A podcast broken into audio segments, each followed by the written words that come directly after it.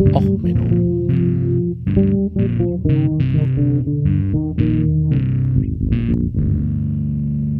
Der inkompetente Podcast über Dinge aus Militär, Technik und Computer, die so richtig in die Hose gingen. Just Propaganda, da, da, da, Lederhosenmaker. Ja, ähm, hallo, herzlich willkommen zu Och Menno. Ich sollte die Songs, die ich als Episodentitel anmache, nicht äh, vorher noch ein bisschen hören, da komme ich nicht zum Aufnehmen. Äh, gut, gestern bin ich auch nicht zum Aufnehmen gekommen, weil hier die ganze Zeit die Bauern vor der, äh, vom Fenster gehupt haben. Äh, sehr schön. Ähm, ja, heute Musik Just Propaganda von Contrast. Ähm, Contrast äh, ist eine Band, die so in Lederhosen Volksmusik macht, wenn man Metal und Hip-Hop, äh, New Metal und sonst was so ordentlich hochdreht. Also sie tanzen in Lederhosen, haben das äh, Akkordeon dabei und machen einen relativ harten Metal. Mit ihrem Song Just Propaganda. Ja, worüber reden wir heute? Über die Bauernproteste. Ähm, über Bauern insgesamt. Ähm, also es geht um die Kleinbauern, die armen, armen Kleinbauern. Ähm, ja, was machen die denn? Also der Kleinbauer, ne, dieser, dieser arme Kleinbauer, dem jetzt das Geld wegbleibt, weil man dem äh, die Steuervergünstigung genommen hat. Ähm, ich möchte mal eins sagen. Es ist wirklich tragisch mit den Kleinbauern. Also die, die Kleinbauern, es ist halt wirklich eine tragische Entwicklung. Die muss man auch verstehen. Das, die haben es nicht leicht. Also, wer von euch kennt es nicht, der kommt vom Dorf, ja, die ganzen Bauernhöfe um einen rum, ja, die sind am struggeln, können gerade die Familie selber noch ernähren. Ach so, nee, ich, ich, ich, ich komme vom Dorf, ich komme vom ländlichen. Wir haben da nur einen Bauernhof im Dorf gehabt und der hat einen relativ großen Hof gehabt. Und naja, äh, der ist natürlich auch mit dem äh, quasi landwirtschaftlichen Diesel immer gut gefahren. Also komischerweise hatte jeder Bauer immer einen Mercedes Diesel. Ähm, ich, ich, ich weiß nicht. Was ist denn eigentlich ein Kleinbauer? Ein Kleinbauer bezeichnet man der, im äh, Ernährungs- und Landwirtschaftsorganisation der Vereinten Nationen äh, diejenigen, die weniger als zwei Hektar Land äh, bewirtschaften. Das ist rund 12 Prozent aller landwirtschaftlichen Fläche und 35 Prozent der weltweiten Nahrungsmittelproduktion. Es sind ungefähr 1,5 Milliarden Menschen weltweit, die in der sogenannten äh, Subsistenzlandwirtschaft leben, also in der Landwirtschaft, äh, womit man die Selbstversorgung hauptsächlich darstellt. Man, man farmt für sich selber, man macht halt, man ernährt sich selber und äh, dann kommt noch ein bisschen was dazu, das man vielleicht verkauft. Der Hektar übrigens äh, sind 10.000 Quadratmeter. Ja, also 100 Hektar bilden einen Quadratkilometer. Ähm, so, das ist soweit ähm, erstmal der Sachstand. Kleinbauern haben es schwer. Sie können gerade ihre Familie ernähren. Ähm, da hat man das denn noch, es gibt noch so einige ähm, dazugehörige Begriffe, die man kennen muss. Da muss man auch drüber reden. Und diese Folge, die haben sich die Bauern jetzt selber erhubt. Die Tragödie der Alemende war bei mir immer ein Grundprinzip, das ich, ich glaube, schon ein paar Mal angesprochen habe, aber noch nie in Ruhe erklärt habe. Und diese Ruhe habe ich jetzt frühmorgens vor der Arbeit endlich mal weil es nämlich der einzige Tag, wo sie keine Proteste angekündigt haben und heute Nachmittag soll es vielleicht auch wieder hupen. Irgendwelche Gegenproteste. Ist das schön, wenn man in einer Landeshauptstadt wohnt. Ähm, also, ähm, hier jetzt ähm, erstmal ein paar Grundbegriffe. Also erstmal muss man wissen, was eine Hufe ist. Oder eine Hube, ein Hubel. Ähm, das ist der sogenannte, ist ein regionales Flächenmaß. Das ist der sogenannte Vollbauer. Ähm, das ist halt die Hufe, ein landwirtschaftliches Gut, welches mit einem Fluge bestellt werden kann und dem der Arbeitskraft einer Familie entspricht. Also das ist die Größe, die quasi eine Familie beackern kann. Das sind äh, im Fränkischen Königshufe, das war dann die größte Hufe, die nur im Königszustand, das waren 120 Acker. Die Großhufe, was denn ein Großbauer, ein Gutshof war, waren 60 Acker. Eine Landhufe, das war der normale Bauer, waren 30 Acker und die Kleinhufe, also der Halbbauer, hatte 15 Acker. Und ähm, oder äh, es gab halt auch die sogenannten Morgen. Ein Morgen ist das, was ein Bauer mit einem Fluge, also einem einschwertigen Fluge, an einem Morgen bestellen konnte. So, an einem Vormittag. Äh, ne, das waren überall, war ungefähr so ein üblicher Huf 30 Morgen, außer in Sachsen, da war es schon immer alles größer. Ne? Da haben sie schon die Großbetriebe gehabt, da waren 36 Acker. Ähm, das ist übrigens im Mittelalter schon zwischen 5 und 22 Hektar gewesen. Ne, je nach Gegend ähm, hat man halt ne, in Fulda, so in der Region, wo ich herkam, sind es 5 Hektar gewesen. Und in äh, Litauen, Sachsen und so sind es dann 19 bis 20 Hektar gewesen. Das heißt, in Sachsen übrigens hat es noch nie Kleinbauern gegeben nach unserer Definition die waren immer schon vier bis fünfmal so groß wie das, was die internationale äh, Ernährungskommission als Kleinbauer bezeichnet. Nur, nur, so ein, nur so ein Hinweis. Also auch im Mittelalter hatten die Sachsen noch nie Kleinbauern. Das waren noch nie. Ne, ne, nur so ein kleiner Randbemerkung, wenn die sich jetzt hier so als Kleinbauern aufspielen nö. Ähm, naja, okay, also es ist halt so, dass in Sachsen noch nie was Sinnvolles gewachsen ist. Also so gesehen äh, waren dort die Böden ein wenig größer. Ne? So Bodenzusammensetzung und so.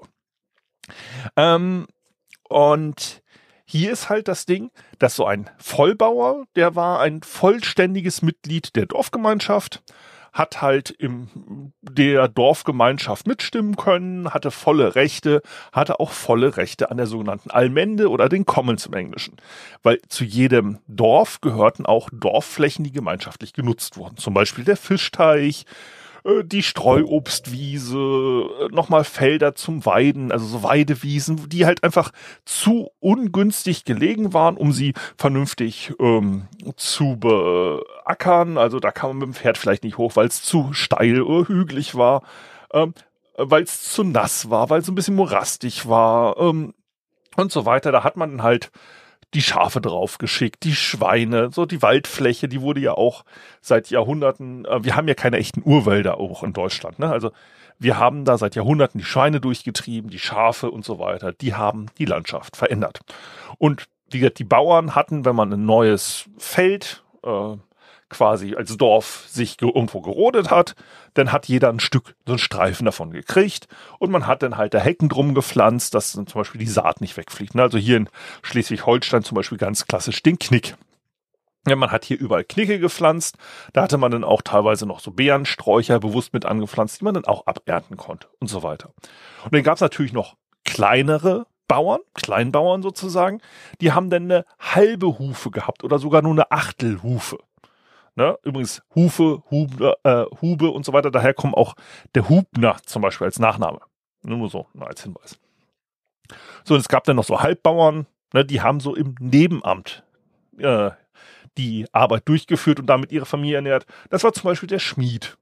Und der hatte dann nebenbei noch eine kleine Landwirtschaft, der Pfarrer, der Dorflehrer, falls es so einen gab, ne, denn zur Dorfschule gehörte dann halt auch eine kleine Landwirtschaft. Das heißt, es wurden, äh, wenn der Erntezeit war der Lehrer auf dem Dor äh, Acker und äh, die Kinder auch.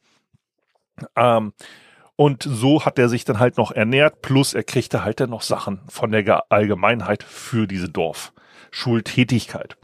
Ähm, wie gesagt, der Pfarrer dasselbe, ganz klassisch gehörte zu jeder Pfarrerei auch ein gewisser Anteil an Land. Pastor, Pfarrer, all dasselbe. Ähm, so, und dort ähm, ist es halt so, äh, dass diese üblichen Bauerngrößen, das war halt einfach so, es hat sich über Jahrhunderte etabliert, das System. Dazu gehörte, wie gesagt, auch die Allmende oder die Commons. Gemeingut, Gemeindeflur, gemeinschaftliches Eigentum. So, hier gibt es aber die sogenannte Tragik der Allmende oder Tragic, äh, The Tragedy of the Commons. Das ist ein äh, sozialtheoretisches Modell. Wenn ich jetzt ein Bauer bin, der so ein ein Schwein mehr hat als der Nachbar, dann ist es für mich natürlich hilfreich, wenn ich diese Schweine auch auf das Gemeingut schicke. Jetzt ist es halt so, dass die meine Schweine fressen jetzt mehr des verfügbaren Grases als das des Nachbarbauerns. Meine Schweine werden dadurch vielleicht sogar ein bisschen fetter. Ähm, also wenn ich so ein bisschen mich asozial verhalte, kann ich mir aus der Gemeinschaft einen äh, Vorteil verschaffen und meinen eigenen Hof vergrößern.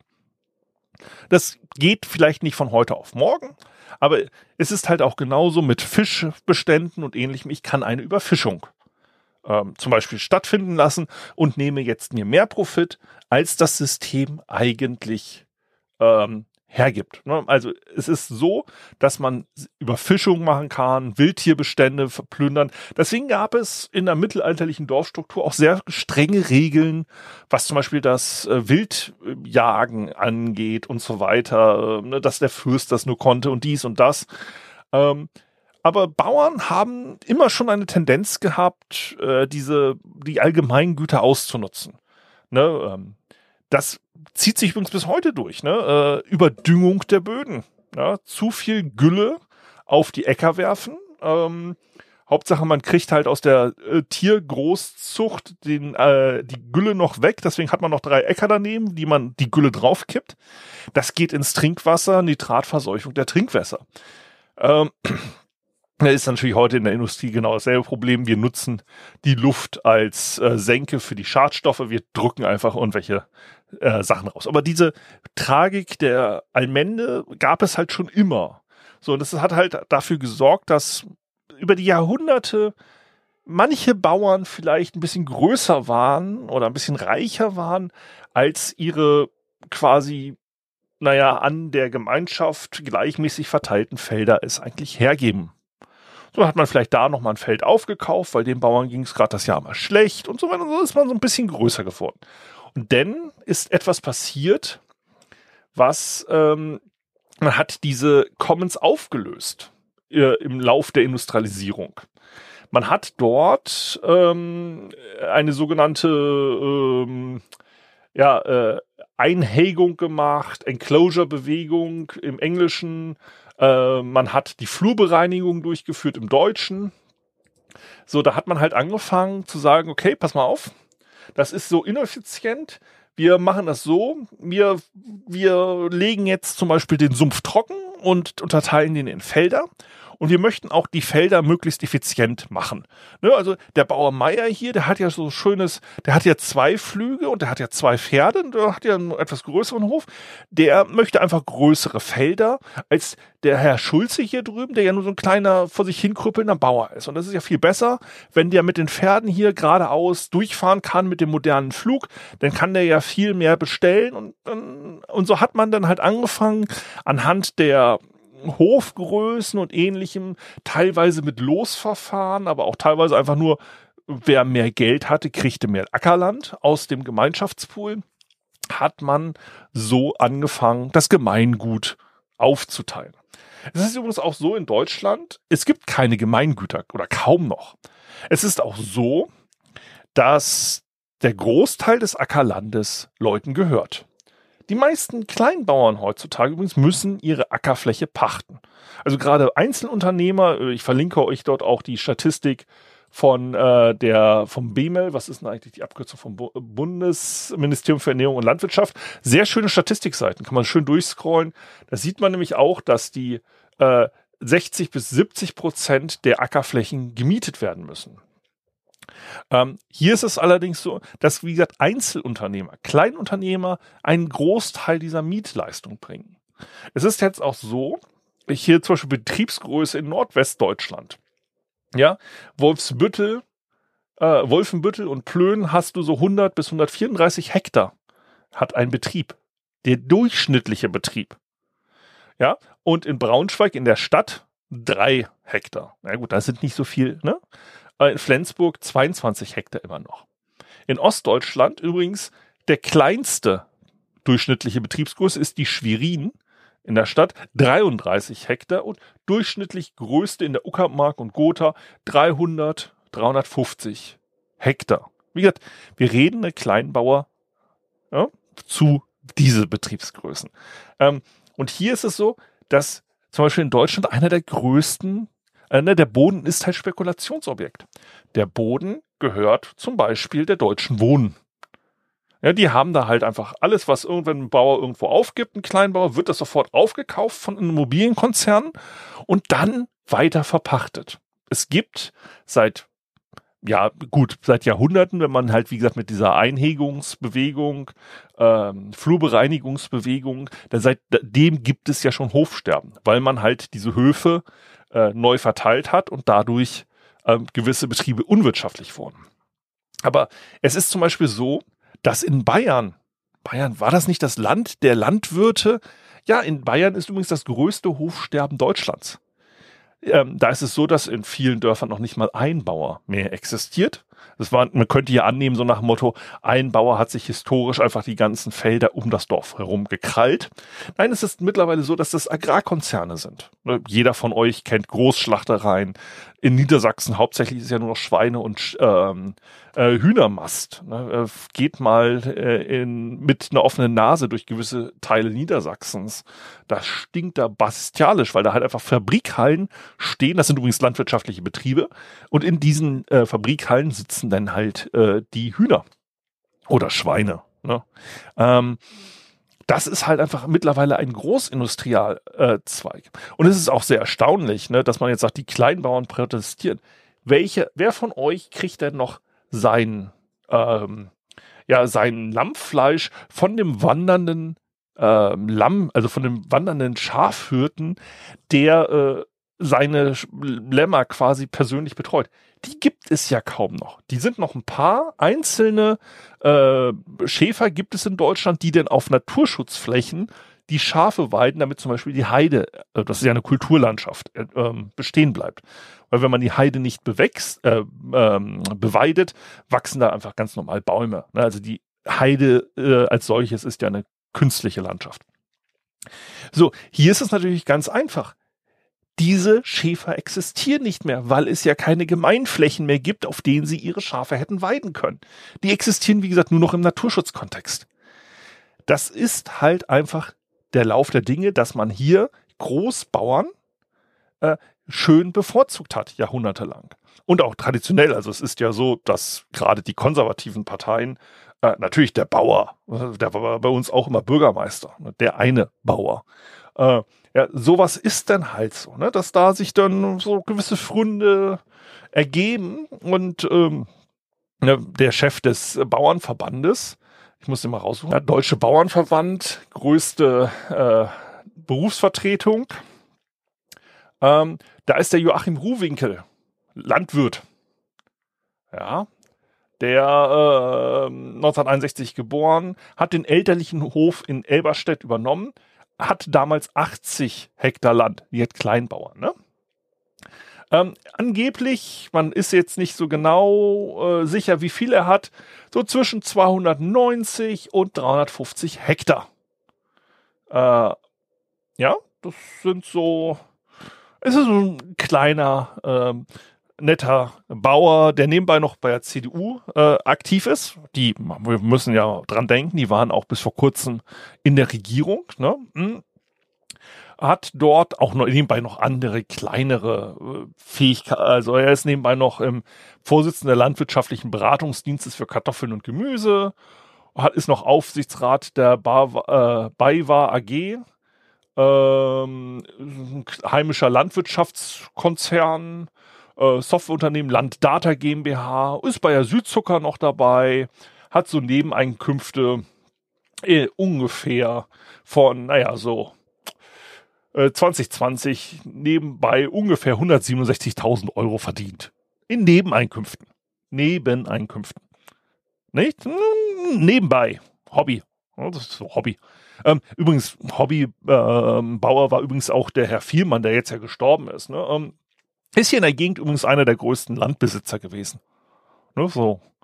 Der hat als Hobbybauer äh, sich gesehen, als Hobby-Biobauer. Ähm, der hatte ein ähm, paar hundert Hektar hier in der Gegend. Äh, genaue Größe habe ich jetzt hier auch nicht. Ähm, gerade im Kopf, aber das ist nicht unwenig gewesen. Also diese, und das stört mich jetzt. Das ich bin komplett dafür, dass die Kleinbauern erhalten bleiben. Also äh, gerade äh, durch dieses äh, Einhegen und so ist ja viel historische Kulturlandschaft zerstört worden. Viele kleine Feldummantelungen äh, und so. Es ist, der Kleinbauer ist eigentlich für den Umweltschutz wichtig ja, und für die Landschaft. So kleine Felder, die von äh, Hecken umgeben sind, wie man es teilweise noch aus England, aus manchen ganz piktoresken Gegenden kennt, aber Großteil ist da ja auch verschwunden. Äh, so etwas ist wichtig für die Artenvielfalt. Also diese riesen landwirtschaftlichen Flächen, das sind ja Monokulturen, das ist schlecht auch für die Umwelt.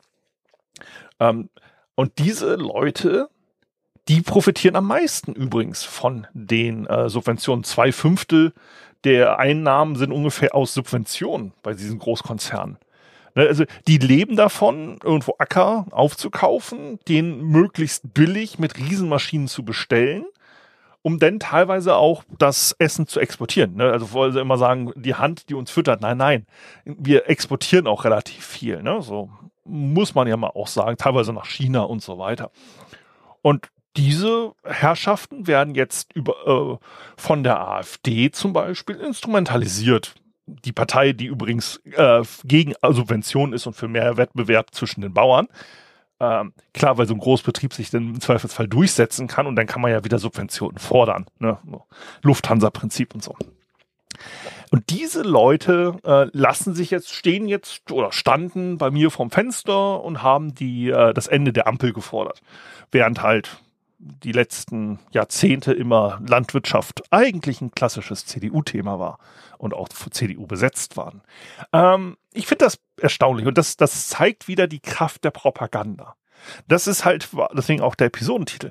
Wir sehen wieder, wie massiv von kleinsten Gruppen, die, ich möchte nicht sagen, die aus Russland gesteuert werden, aber die vom Kreml gesteuert werden, dafür gesorgt werden, dass hier Unruhe in der Bevölkerung herrscht. Und diese Unruhe natürlich von wichtigeren Themen, wie zum Beispiel Umweltschutz oder äh, dem Krieg in der Ukraine ablenken. Ja, und es ist erstaunlich, wie, was für ein Mobilisierungspotenzial hier herrscht. Denn auf einmal Speditionen dabei. Wie gesagt, Speditionen sind ja auch ganz arme Kleinunternehmer. Ne? Wer kennt die nicht? Den äh, einzelnen Truckfahrer, der aus äh, seiner Hände Arbeit äh, händeringend seine zwölf Trucks noch äh, gerade äh, finanzieren kann. Das sind auch meistens relativ große Unternehmen und die, erstaunlicherweise sind die wiederum sehr AfD-nah, weil, naja, große Unternehmen, Steuersparmodelle und so weiter. Braucht man nicht groß drüber reden. Und ähm, es ist, es ist halt wirklich ähm, erstaunlich, wenn man mal sieht, wie die ähm, historische Tendenz in, Eng äh, in Europa war, also England, Deutschland und so weiter, die halt immer mehr dazu ging, dass reiche Leute sich immer mehr Ackerfläche unter Nagel gerissen haben und die Dorfstruktur dadurch zerstört haben, die Bauern oder die ehemaligen Bauern denn in die Industrie gezwungen haben. Äh, Industrialisierung ist ja dadurch auch passiert, dass Leute arbeitslos wurden auf dem Land und dann in den Fabriken Arbeit gesucht haben. Die Auswanderungswellen generiert haben in, in die USA, weil da gab es ja noch Land. Da konnte man ja selber noch eine Farm betreiben als Einzelfamilie. Ja, und die jetzt behaupten, oh Gott, äh, wir können so nicht mehr existieren. Ähm, ja, es wird da unter denen wird es einzelne kleine Höfe geben, einzelne Bauern, die noch als Familie arbeiten, die von der Existenz bedroht sind. Aber das ist ja eigentlich die Idee dahinter. Wie gesagt, in Bayern das größte Hofsterben von allen. Ja, das ist ja Teil des, der Plans der Konservativen. Dass halt Bauern möglichst effizient, möglichst industriell, äh, dass die Nahrung anfertigen. Wenn du die Grünen fragst, die wollen doch eigentlich den Kleinbauern. Die wollen doch wieder, dass diese Riesenfelder aufgesplittet werden in viele kleine, die dann nettes äh, Gebüsch dazwischen haben, wo sich der Igel noch wohlfühlt und dem Fuchs gute Nacht sagt. Ja, und wo dann handgeklöppelt, ja, mit einem Pferd schön mit einem Flug äh, wieder in Morgen gearbeitet wird, weniger intensive Landwirtschaft, ein Pferd verdichtet den Boden auch nicht so wie so ein riesenschwerer Trecker. Äh, man kann ja auch sagen, warum haben wir noch keine Elektrotrecker? Ja, weil wir den Agrardiesel subventionieren. Darum haben wir keine E-Trecker auf den Feldern. Ist ja ganz einfach. Wenn ich den Diesel billiger kriege, habe ich keinen Anreizen. Äh, es gibt übrigens mittlerweile elektrische Trecker. Ne? Äh, in Deutschland schon längst entwickelt, ist einfach nur kein Markt für da, weil Elektrosubvention, äh, äh, Benzinsubventionen existieren. Ist halt so.